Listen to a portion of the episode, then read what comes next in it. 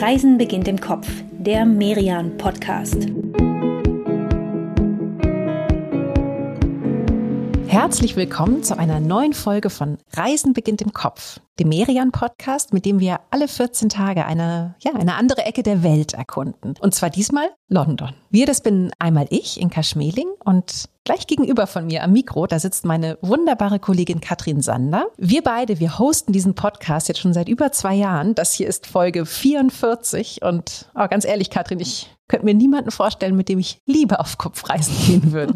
Ja, herzlichen Dank, liebe Inka. Das ist ja mal ein roter Teppich, den du mir hier heute ausrollst. Kann ich nur zurückgeben, geht mir ganz genauso. Ich freue mich mal schon richtig auf unsere Aufnahmen und ich muss sagen, so viel bin ich, wenn zwar auch nur im Kopf, noch nie in meinem ganzen Leben gereist. Ja, und das will ja was heißen, ne? Weil wir beide, wir sind ja schon viel gereist. Wir arbeiten seit Jahren als Reisejournalistin und nun auch Reisepodcasterin. Und immer wieder hat es uns auch nach London gezogen, denn Ah ja, das Schöne an dieser Stadt, das ist ja irgendwie, jede Reise ist immer komplett anders dahin. Also die Stadt, die ist einfach so, so groß. Hier leben fast neun Millionen Menschen. Die Fläche, die ist doppelt so groß wie Berlin. Und da kann man sich ja auf jeder Reise immer mal so ein, so ein kleines Mosaiksteinchen aus diesem großen Ganzen hier raussuchen und es ist immer was komplett Neues. Ja, wobei es gibt so einen Spaziergang hier in London, der ist für mich sowas wie, wie die ideale Sightseeing-Route. Also so eine Strecke, wo man echt in die Stadt richtig eintauchen kann und zwar einmal an der Themse lang, am nördlichen Ufer vom Big Ben bis zur Tower Bridge und vor allem eben bis zum Tower of London mit den Kronjuwelen. Dieser ganze Spaziergang, der dauert anderthalb Stunden und du siehst ja richtig, richtig viel, wenn du da unterwegs bist. Ja, komm, dann starten wir doch mal am Big Ben, am berühmten Uhrturm vom Palace of Westminster.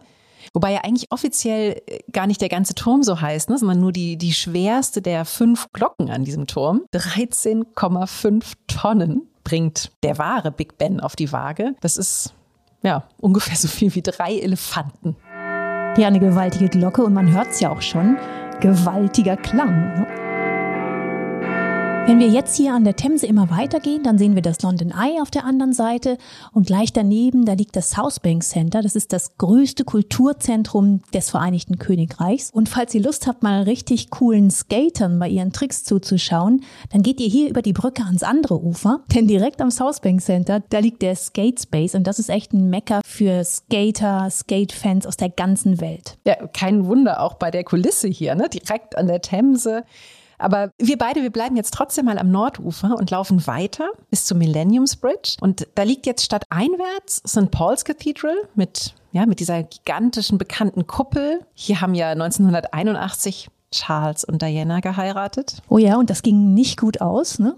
Wir biegen hier deshalb mal ab von unserer Themse-Route und überqueren den Fluss mal auf der Millennium Bridge. Die Brücke, die ist ja selber schon ein echtes Kunstwerk, ziemlich beeindruckend. Norman Foster hat sie entworfen. Und was ich toll finde hier, mitten auf der Brücke stehen, sich umgucken und dieses 360-Grad-Panorama genießen. Ja, und zu diesem Panorama gehört natürlich auch ein Haus, auf das wir jetzt über die Millennium Bridge direkt zulaufen, die berühmte Tate Modern. Ein Haus, das ursprünglich mal ein Kraftwerk war. Und irgendwie auch heute noch ist, ne? ein Kraftwerk für die Kunst. Entworfen hat es nach dem Zweiten Weltkrieg übrigens derselbe Mann, der sich auch das Design der alten roten Telefonzellen ausgedacht hat. Die Tate Modern, die hat hier drin im Jahr 2000 eröffnet und ja, sie hat sie dann wirklich im Rekordtempo zu einem der Häuser für zeitgenössische Kunst weltweit geschafft. Wir starten mal gleich am wohl bekanntesten und, und größten Raum hier im Museum. Das ist die frühere Turbinenhalle.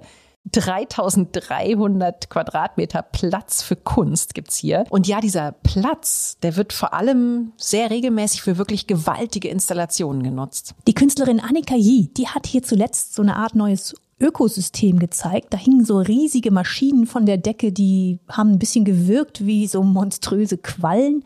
Und für den Herbst ist jetzt eine neue Installation angekündigt. Jetzt in der Zwischenzeit, da schauen wir beide uns mal ein anderes Kunstwerk an, das hier in der Tate Modern immer zu sehen ist. Es ist, kann man sagen, das lauteste Kunstwerk im ganzen Haus. Babel heißt diese Installation aus hunderten von Analogradios und alle diese Radios, die spielen hier gleichzeitig und jedes einzelne ist gar nicht so laut eingestellt, aber gemeinsam ist das dann so ein unverständliches Murmeln und Knistern. Ja, es ist wirklich ein babylonisches Sprachgewirr, was wir hier hören. Und gleichzeitig, ihr könnt das ja gerade nur, nur hören und nicht sehen, liebe Hörerinnen und Hörer. Es hat ja, eine schöne und, und fast mythische Ausstrahlung. Der Turm selbst, der ist in ein blaues Licht getaucht und jedes einzelne Radio, das leuchtet dann nochmal so orange auf. Und ja, da kann man echt ohne Probleme mal ein Viertelstündchen, vielleicht auch 20 Minuten, einfach nur dastehen und schauen und vielleicht dabei auch versuchen, ob man vielleicht doch mal ein Wort aufschnappt, was das heißt, welche Sprache das auch ist. Slow Art, ne? Dazu raten ja auch Achtsamkeitsexperten.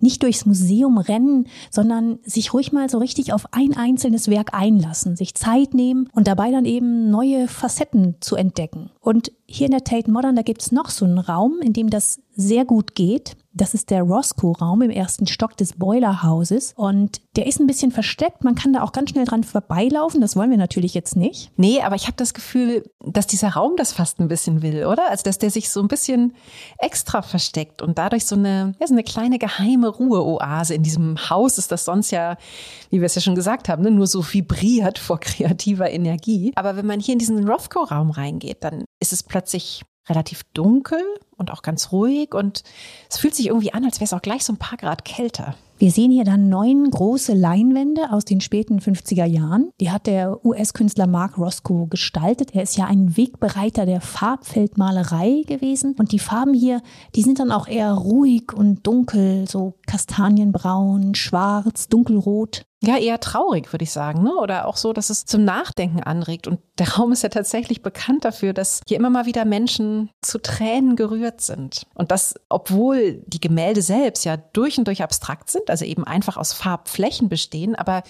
ich weiß nicht, irgendwie erzeugen die hier in diesem Raum und auch so, so in diesem Miteinander ein echt starkes Gefühl. Ja, das stimmt. Also Vielleicht schütteln wir diese dunklen Farben jetzt aber doch einfach mal ab und beenden unseren Besuch in der Tate Modern hoch oben auf der Aussichtsterrasse des Switch House.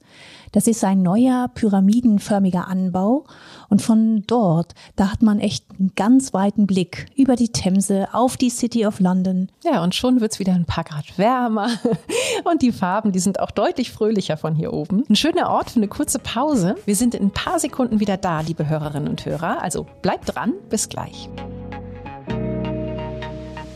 In dieser kurzen Pause nehmen wir euch mit an ein ganz anderes Ziel, nach Baden-Württemberg. Denn in Deutschlands sonnigem Südwesten, da findet ihr jede Menge großartige Möglichkeiten für einen Urlaub in der Natur. Ganz klassisch geht das natürlich beim Wandern auf über 50.000 Kilometern Wanderwegen, also insgesamt mehr Strecke als eine Runde um den Globus. Und mit dem Feldberg im Schwarzwald, da findet ihr hier in Baden-Württemberg auch den höchsten Gipfel abseits der deutschen Alpen. Ja, oder aber ihr erforscht die Höhlen der Schwäbischen Alb oder verbringt die Nacht in einem der Trekkingcamps im Schwarzwald oder im Odenwald. Also intensiver Einfacher kann man Natur eigentlich kaum erleben. Ob Wassersport am Bodensee oder die Radreise auf einem der 21 ausgezeichneten Landesradfernwege, jede Menge Ideen und Inspiration für den nächsten Aktivurlaub findet ihr online auf tourismus-bw.de. So, nachdem wir jetzt Londons Kraftwerk der Gegenwartskunst besucht haben, möchten wir euch nun mitnehmen in eines der spannendsten Viertel der Stadt. Das gehört für mich zu so einer Städtereise eigentlich immer dazu. Ne? Einfach mal durch eine bestimmte Ecke laufen, die abseits des Zentrums liegt, sich da umschauen, Cafés, Läden, Parks, Plätze. Da bekommt man immer, finde ich, so viel mehr mit vom Lebensgefühl einer Stadt, als wenn man nur von Sehenswürdigkeit zu Sehenswürdigkeit rast. Ja, auf jeden Fall. Und das machen wir ja auch echt immer gerne ne? auf unseren Kopfreisen, dass wir euch die Viertel vorstellen, in denen sich gerade auch, ja, auch viel tut, die irgendwie typisch sind vielleicht auch für die Stadt. Und das tun wir natürlich mit Vergnügen, auch hier in London und nehmen euch mit nach Hackney, nach East London. Hackney, das sagt vielleicht jetzt manchen von euch gar nicht so viel, denn natürlich ändert sich das in London wie in allen großen Metropolen immer relativ fix. Und meistens ist es mit den Szenevierteln dann ja schon wieder fast vorbei, wenn alle den Namen wirklich kennen. Ja, und Hackney ist eben noch nicht durch, sondern zum Teil noch, noch ziemlich rough. Und am besten lassen wir uns den Stadtteil mal von jemandem vorstellen, der London sehr gut kennt und sehr liebt. Das ist unser Kollege Kalle Haberg, der die Merian-Ausgabe zu London betreut hat. Kalle, was ist denn für dich das Spannende an Hackney? Also erstmal muss man wissen, dass Hackney eigentlich ist nicht nur ein Stadtteil, sondern eins der großen Boroughs. Also London besteht aus mehr als 600 Stadtteilen. Das heißt, es gibt ganz viele Stadtteile, die in Hackney liegen. Ähm, und diese verschiedenen Stadtteile machen auch so den, den Charme dieses Boroughs dann aus. Es ist Hackney ist seit langem, so wie, wie Brooklyn oder wie Kreuzberg, so der hippe Stadtteil, ähm, der, der hippe Borough in London. Und das Epizentrum verlagert sich so immer ein bisschen weiter vom Zentrum weg und weg. Das heißt, Anfang der 2000er war es Hoxton, dann war es Dalston, jetzt ist gerade Clapton. Ähm, und man sieht immer so ein bisschen, wie sich die Stadt weiter verändert, wenn man durch Hackney läuft. Und ansonsten ist es super zum People-Watching. Das heißt, man sucht sich einfach auf einer High Street irgendeine nette Bahn, irgendeinen netten Coffeeshop, setzt sich hin, bestellt sich was und schaut ein bisschen zu, wie das hier in London vorbeiläuft. East London gilt ja schon lange als Künstlerviertel. Hier waren ja vielleicht bis vor wenigen Jahren noch die Plätze für Ateliers noch relativ bezahlbar. Heute haben natürlich auch hier die Mieten längst angezogen, aber gute und überraschende zeitgenössische Kunst, die ist hier im Osten immer noch zu finden. Und ein toller Ort dafür ist die Whitechapel Gallery. Dafür kommen die Leute echt aus der ganzen Stadt hierher nach Hackney. Und was den Kunstfans die Whitechapel Gallery, das ist den Foodies der Broadway Market. Das ist ein wirklich richtig schöner Markt, der hier jeden Samstag stattfindet. Und wir können uns ja, hier einmal ganz um die Welt essen. Von vietnamesischem Kaffee über syrische Falafeln bis zu Fish and Chips. Ja, und genau in der Straße, die eben auch Broadway Market heißt, da liegt außerdem noch ein sehr besonderer Buchladen. Hier bei Artword Bookshop, da findet man echte Raritäten und ja, auch wirklich kostbare Bücher. Also für alle, die gerne lesen, die gerne auch was zum Anschauen haben, ein Stopp, der sich wirklich lohnt. Die Adressen dieser Tipps, die schreiben wir euch natürlich wie immer in die Show Notes, damit ihr wisst, wo ihr gut Station machen könnt, wenn ihr dann das nächste Mal in London in Hackney durch die Straßen stromert. Ganz schön ist auf jeden Fall ein Spaziergang am Regents Canal, vorbei an den Hausbooten, die dort liegen. Ja, und dann durch den Victoria Park. Gerade im Sommer ist es ja eine, eine einzige Picknickzone hier mit wirklich ja, sehr netter, sehr entspannter Stimmung. Aber fragen wir nochmal Kalle, du kennst ja London wirklich gut. Hast du denn noch einen Tipp im Viertel? Also einer meiner Lieblingsorte ist definitiv das Rio Cinema. Das ist älter als 100 Jahre, ist so ein altes Art Deco Theater mit so einem ganz tollen Schriftzug vorne und hat in seinem Leben auch echt schon verschiedene äh, Etappen durchgemacht. War ein Kino für Cartoons, dann war es ein Burlesque-Theater, dann wurden da vor allen Dingen Elvis und Kung-Fu-Filme gezeigt. Und jetzt ist es echt ein total schönes Arthouse-Kino mit so einem geschwungenen Saal, wo auch Filmpremieren stattfinden und um das sich die Nachbarschaft ziemlich rührend kümmert. Und äh, das wäre so mein Tipp in Hack. Ja, klasse. Inka, da haben wir doch schon ein wunderbares Abendprogramm. Danke, Kalle, dafür. Das Rio Cinema, das kommt natürlich auch in die Show Notes. Und während wir hier den Film raussuchen, machen wir ganz kurz Pause nach diesem Streifzug durch Hackney. In ein paar Sekunden geht's ziemlich magisch weiter. Bleibt dran und bis gleich. In dieser kurzen Pause stellen wir euch ein Ziel in Deutschland vor, das perfekt ist für alle, die Kultur erleben, aber im Urlaub gleichzeitig auch genießen möchten. Genau dafür empfehlen wir euch Naumburg und die Weinregion Saale-Unstrut in Sachsen-Anhalt. In Naumburg, da führt kein Weg vorbei am Naumburger Dom. Von der UNESCO ist diese über 800 Jahre alte Kathedrale 2018 zum Welterbe geadelt worden. Und ein Höhepunkt im Dom sind die Werke des Naumburger Meisters einem der größten Künstler des Mittelalters, der als Bildhauer und Architekt auch die berühmte Schöne Uta geschaffen hat eine der Stifterfiguren im Dom. Und von Naumburg ist es ein Katzensprung zu den Weinbergen der Saale-Unstrut-Region. Ihr findet dort hervorragende Weingüter, auf denen ihr natürlich auch probieren könnt, was dort von den Winzern angebaut wird. Hört auch gerne rein in unsere Podcast-Folge Welterbe in Sachsen-Anhalt heißt die. Wir waren auf unserer Reise durch Sachsen-Anhalt auch in Naumburg und Umgebung unterwegs und ja, wir können nur sagen, es hat großen Spaß gemacht. Mehr Infos findet ihr auch online auf saale-unstrut-tourismus.de. So, liebe Inka, jetzt kommt schon wieder die letzte Station auf unserer London-Reise auf uns zu und die liegt eigentlich gar nicht mehr in London, sondern in Leavesden, 30 Kilometer westlich.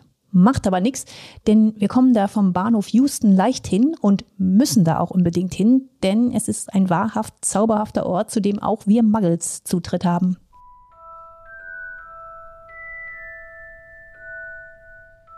Oh yeah, auf nach Hogwarts oder ja, genauer gesagt zu den Warner Studios, in denen die acht Harry Potter Filme gedreht wurden. The Making of Harry Potter heißt die Ausstellung in den Studios hier und ja, für Harry Potter Fans ist es einfach der Wahnsinn hier. Also einmal selbst in der großen Halle von Hogwarts stehen. Und in die geht man tatsächlich durch die große goldene Tür, die bewacht ist von 20 Ritterrüstungen. Aber das machen wir natürlich nicht alleine. Mehr als 10 Millionen Menschen sind hier schon durchgeschritten, seit die Studios 2012 für Besucher geöffnet wurden. 2011 erschien ja der bislang letzte Film, aber die Faszination für Harry Potter, die ist ungebrochen und die Studiotour, die ist, obwohl sie ja eben wirklich ein ganz Stück außerhalb liegt, ein echtes Highlight für London-Besucher, wie ja auch für uns heute. Ja, dabei ist das ja manchmal gefährlich, ne, wenn man sich das Making-of von Filmen anschaut. Das ja, ich weiß, ich kann manchmal auch so ein bisschen den Zauber zerstören, diese, diese Bilder, die man im Kopf hat. Und je mehr man Fan ist, äh, desto mehr erwartet man natürlich auch. Und ja, desto leichter ist man vielleicht auch enttäuscht. Wir haben mit unserem Kollegen Kalle Haberg in der Merian-Redaktion ja einen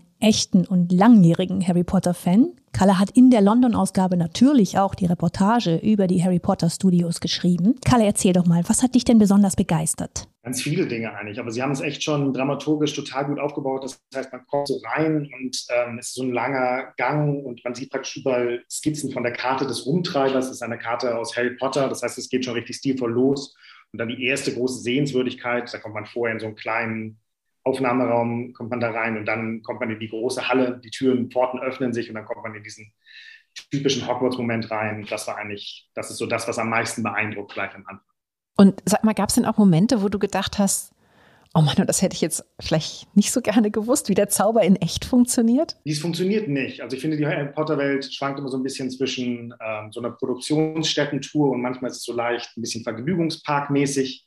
Das heißt, es gibt so eine Station für kleinere Kinder, wo Besen vom, vom Boden nach oben schnellen, eigentlich was, was jetzt nicht wirklich in den Filmen äh, groß stattfindet. Das hat mir jetzt nicht so sonderlich gut gefallen, aber ansonsten, wenn man viel Zeit wirklich drin verbringt, neben den wirklich großen Sets sind eigentlich die, die Räume am Ende der Tour, wo die ganzen Production Designers ihre Skizzen zeigen und die ganzen Masken von den Kobolden, die Kostüme und die Rüstung. Ähm, das ist eigentlich das wirklich Tolle. Zu sehen dann, wie viel, wie viel Leidenschaft und wie viel ähm, wie viel Herzblut da reingegangen ist. Äh, und eigentlich, eigentlich bekommt es dadurch noch mehr Magie. Das stimmt. Diese Begeisterung, auch noch die letzte Kleinigkeit auszugestalten, die fällt einem hier wirklich überall ins Auge. Aber ich finde auch die, diese Kombination von diesen aufwendigst gestalteten Sets und der Technik, wie das zusammenwirkt und zusammengeht. Also zum Beispiel hier in der großen Halle, da stehen die silbernen Teller auf den langen Holztischen, Becher, Besteck, du hast die Statuen an den Wänden, aber wenn du hochguckst, dann siehst du da natürlich eine Studiodecke, ne? ist ja auch klar. Die flackernden Kerzen hoch oben, das sind natürlich Special Effects, die erst später dazukommen. Ja, da hast du recht, diese, diese Liebe zum Detail, die haut einen hier, hier wirklich um. Und von der großen Halle, da laufen wir jetzt mal weiter zum Gemeinschaftsraum der Gryffindors, wo in den Filmen immer die Zauberschüler vor dem Kamin sitzen. Du und heute sitzen da auch manchmal echte Zauberei-Experten, sage ich mal. Keine Zauberer, aber Experten. Denn die Tour durch die Harry Potter Studios, die wird geleitet von sogenannten Interactors. Und das sind alles absolute Harry Potter Kenner die fühlen sich hier selbst so ein bisschen zu Hause auf Hogwarts, hat man das Gefühl. Ja, und wahrscheinlich ganz besonders zu Hause dann in Gryffindors Gemeinschaftsraum, ne? Ja, die treffen sich dann lieber dort als im Zimmer von Snape zum Beispiel. Das liegt hier in den Studios gleich gegenüber. Snape ist ja der so ein bisschen zwielichtige Lehrer für Zaubertränke auf Hogwarts und in dem Set, da haben sich die Requisitenmacher auch so richtig ausgetobt, denn in den Regalen da sehen wir hunderte von Gläsern, die sind alle gefüllt mit unterschiedlichen Essenzen, mit Kräutern, mit Blättern, aber eben auch mit eingelegten Fantasiekreaturen. Ja, und da gibt's ja noch eine ganz lustige Geschichte bei diesen Fantasiekreaturen. Die wurden zumindest teilweise aus den Souvenirshops des Londoner Zoos gekauft. Und dann hat man für dieses Set eben ja jede Menge Plüschtiere gekauft und dann aber die Gliedmaßen abgetrennt und wieder neu zusammengesetzt. Und ja, deswegen gibt's jetzt hier flauschige Kraken mit Toupet. Sieht alles ziemlich fantastisch aus. Kalle, du hast uns ja erzählt, dass deine Lieblingskulisse gar nicht direkt Teil von Hogwarts ist, sondern das berühmte Gleis 9 Viertel an der Londoner King's Cross Station. Erzähl mal, was fasziniert dich so daran? Also man muss, es gibt eigentlich zwei Gleis 9 Viertel in London. Es gibt, das, es gibt eine Gleis 9 Viertel Kulisse wirklich an King's Cross, wo sie so einen Wagen aufgestellt haben, wo immer eine Schlange ist. Und dann gibt es aber natürlich auch in der Harry Potter World äh, ein wirklich ausgemachtes Gleis mit einer riesigen Dampflokomotive von Anfang des 20. Jahrhunderts, die im Zweiten Weltkrieg Kinder rausgebracht hat, aus London, glaube ich, und die wirklich auch noch fahren kann. Und das ist einfach total beeindruckend, weil es fast ja gar keine Kulisse. Es ist eine echte Lok, die einfach da steht. Und hast du ein Selfie von dir am Gepäckwagen kurz vor der Mauer in die magische Welt? Ich habe äh, selbstverständlich ein Bild ähm, von mir mit einem Freund vor der Lok. Ich habe kein Bild von mir mit dem Wagen ähm, in der Harry Potter World, aber ich habe noch ein ganz altes von, als ich 16, 17 war in King's Cross, was mein Vater aufgenommen hat dann während einem unserer ersten London-Trips. Und damals war es noch so, dass man diese, diesen Wagen echt suchen musste und wir uns beinahe verlaufen haben und dann läuft man eine halbe Stunde durch King's Cross und findet schließlich diesen, äh, diesen halben Wagen, der in der Wand steckt und freut sich noch ein Was ich hier an dieser Harry Potter Welt so, so toll finde, ist, ja, dass es eben keine reine Tour durch die Kulissen ist, ne? sondern dass man schon auch sehr viel davon mitbekommt, wie viel Arbeit in diesen Filmen steckt. Carla hat das ja eben schon angedeutet. In, in Studio K, da liegen die Produktionswerkstätten, also ja, ist ein bisschen was wie die, die ganz reale Wunderkammer. Und da sehen wir dann auch zum Beispiel die Masken von den Kobolden der Gringotts Bank. Diese Bank der Kobolde, Gringotts, die ist übrigens ein ganz neuer Set hier bei der Studiotour. Da wird also auch ständig erweitert und überarbeitet. Aber du hast recht, Inga, diese Werkstätten, die haben nochmal einen ganz besonderen Reiz. Die sind super spannend. Ja, man bekommt hier irgendwie auch so ein, so ein paar technische Einblicke. Ne? Und zwar so, dass das eben nicht nur Technikfreaks interessiert. Zum Beispiel hier bei Dobby, dem Hauself. Stimmt, Dobby, den sehen wir nicht nur, wir können sogar selber Dobby sein. Ne? Das funktioniert mit Motion Capture. Also die Bewegungen, die ich mache, die macht dann der virtuelle Dobby am Screen mir gegenüber. Ja, und was ich ja echt ganz süß finde, Manche Fans, die bringen hier wirklich Socken für Dobby und legen die auf seine Vitrine. Denn, also Harry Potter-Kenner wissen das natürlich, ein Hauself, der kann nur mit geschenkten Kleidungsstücken aus der Sklaverei befreit werden. Dobby hat's ja geschafft, ne? Wurde dann freier Hauself auf Hogwarts, aber leider. Ah, Vorsicht, Katrin, nicht spoilern. das ist gefährlich. Vielleicht haben ja manche unserer Hörerinnen und Hörer noch nicht alle Bände gelesen. Also äh, lass uns mal lieber bei Hogwarts bleiben. Es steht nämlich am Ende der Tour, majestätisch vor uns als Modell im Maßstab 1 zu 24. Kalle, erzähl du doch mal, wie hat denn das auf dich als Harry Potter-Fan gewirkt? Es geht so durch Phasen durch. Erstens wirkt es ein bisschen klein, aber man sollte unbedingt ein bisschen länger in dem Raum bleiben, weil es geht so durch äh, verschiedene Tagesphasen auch durch. Das heißt, der Raum wird abgedunkelt, wird wieder heller und wenn es dunkel wird, fängt das ganze Schloss an zu leuchten. Und dann ist es total interessant zu sehen, wie einfach die Geografie dieses Ortes ist, die man sich ja so als Leser praktisch nie wirklich äh, verwirklicht. Das heißt, man sieht dann Hagrids Hütte und man sieht den großen See und man sieht die große Halle.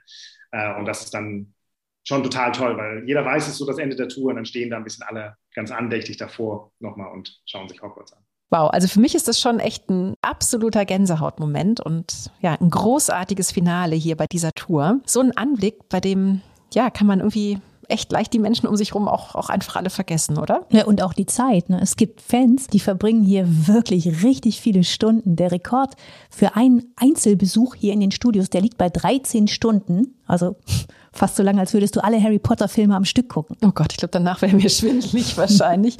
Aber ja, ich kann es trotzdem verstehen, dass man hier wirklich gerne lange ist, denn es ist wirklich ja eine gehörige Portion Magie an diesem Ort. Und mit diesem zauberhaften Gefühl verabschieden wir beide uns jetzt von euch. Wir hoffen, wir haben euch Lust auf London gemacht. Und wir freuen uns auch schon auf die nächste Reise. Dann sind wir mal wieder in Deutschland unterwegs. Wir nehmen euch dann mit nach Baden-Württemberg zum Trekking in den Odenwald und in spektakuläre Höhlen. Also zwar keine Zauberei, aber Abenteuer wird's geben. Das können wir euch versprechen. Bis in zwei Wochen. Hoffentlich seid ihr dabei. Passt auf euch auf und alles Gute.